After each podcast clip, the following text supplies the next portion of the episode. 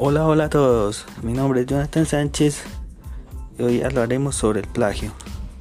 Plagiar es copiar obras ajenas como propias. Lo que hemos tener claro es que plagiar daña la credibilidad del autor y por, y por supuesto el trabajo. Y además pueden tener consecuencias de distintos tipos como lo son académicos, civiles y penales. A veces los estudiantes cometen plagios porque piensan que investigar es copiar y pegar la información y no se dan cuenta que se están apropiando de las ideas de las otras personas. Eh, razones por las cuales debemos cuidarnos de los plagios. Primerita, cuando plagiamos a otros, interrumpimos. Eh, cuando plagiamos a otros, interrumpimos nuestro proceso de aprendizaje, dado que no alcanzamos a cumplir las competencias que debemos desarrollar.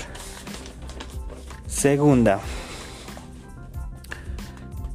limitamos la creatividad y la capacidad para generar nuevas preguntas e ideas. Tercera, cometer un plagio es una falta de respeto a quien se esforzó por hacer los trabajos bien hechos. Cuarta, nos acostumbramos a un camino que nos empobrece y nos vuelve a menos capaces, creativos e innovadores. Quinta, porque perjudica nuestra formación profesional a largo plazo. La número 6. El plagio consiste en no pensar. Ojo con eso. Nos volvemos dependientes. ¿Qué quiere decir? Que dependemos de los trabajos de las otras personas para sobresalir. Séptima. Debemos tener en cuenta la verdadera razón de querer estudiar y ser profesionales y es nuestra responsabilidad como estudiantes de hacer nuestros trabajos, investigar e innovar con nuevas ideas que aporten al conocimiento.